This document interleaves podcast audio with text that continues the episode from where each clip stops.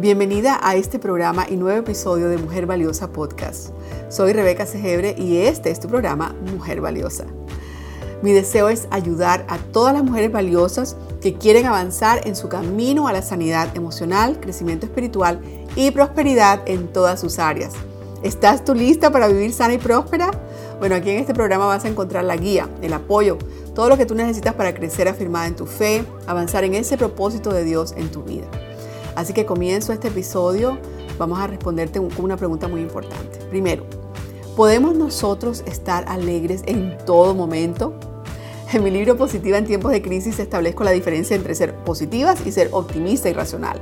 Y debemos entender que el estado anímico, las emociones, sí son un elemento que afecta a todas las áreas de nuestra vida, incluyendo la productividad y el cumplimiento de nuestros sueños.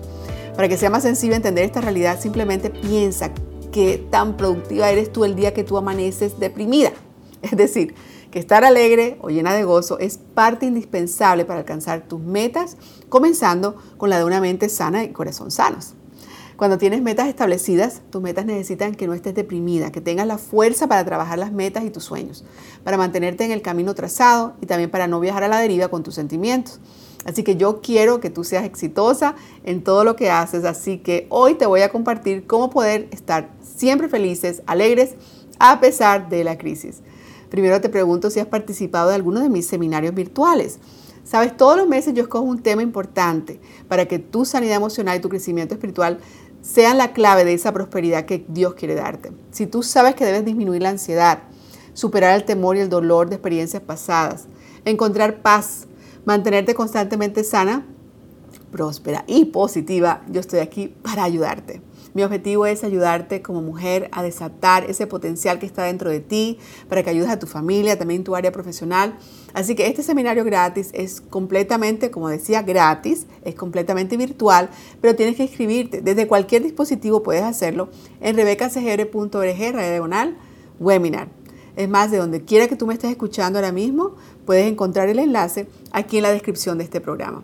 Además, te menciono en la descripción de este programa que hay otras maneras de conectarse conmigo. Así que mira la descripción y lo primero, regístrate en mi webinar.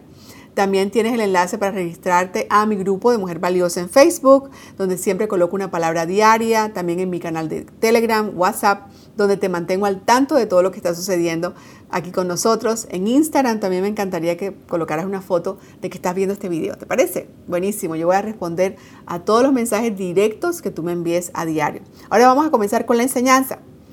¿Quién no quiere que se terminen todos sus problemas de una vez para ser feliz? Pero lastimosamente las dificultades no desaparecen por arte de magia. Y lo único que nos toca es esperar pacientemente hasta que todo termine. Pero estar alegre en todo momento puede sonar descabellado, porque no hay ni una sola persona en el planeta que no pase adversidades. Pero guardar nuestro gozo siempre va a aumentar nuestra eficiencia. Es por lo tanto de que debemos entender que es difícil cuando atravesamos una crisis, pero es posible. Las mujeres cristianas tenemos una ventaja con respecto a la crisis y es que Dios mismo nos promete cuidar y nunca dejarnos de lado, aunque pasemos momentos difíciles. Cuando pases por aguas profundas, yo estaré contigo. Cuando pases por ríos de dificultad, no te ahogarás. Cuando pases por el juego de la opresión, no te quemarás. Las llamas no te consumirán, pues yo soy el Señor tu Dios, el Santo de Israel, tu Salvador. Así que eso es lo que dice Isaías y es por lo tanto que podemos alegrarnos. Cuando te digo alégrate de todo, es entonces un llamado a alegrarte a pesar de todo. En la carta de Tesalonicenses, el apóstol Pablo nos dice esto que es maravilloso. Estén siempre alegres. Nunca dejen de orar. Sean agradecidos en toda circunstancia, pues esta es la voluntad de Dios para ustedes, los que pertenecen a Cristo Jesús. Así que eso es en primera de Tesalonicenses 5. De modo imperativo, Pablo les dice a los hermanos de Tesalonia que deben estar siempre alegres. Si prestamos atención a esto, no les dijo, estén felices solo cuando les va bien, alégrense cuando los problemas se terminen. En realidad no hay persona que esté exenta de problemas. El mismo Jesús lo dijo, que en la tierra sufriríamos. Así que tenemos malos momentos, pero con todo eso debemos mantener el gozo en nuestro corazón. ¿Cómo lo hacemos? Salmo 90 nos dice, sácianos cada mañana con tu amor inagotable para que cantemos de alegría hasta el final de nuestra vida. Solo cuando nosotros estamos arraigados en la realidad del amor de Dios día a día, podemos disfrutar de la vida. Este salmo lo escribió Moisés. Su vida no fue color de rosa, pero él reconoció que a pesar de toda circunstancia, todo obstáculo, él podía permanecer alegre hasta el final de sus días y también por esto.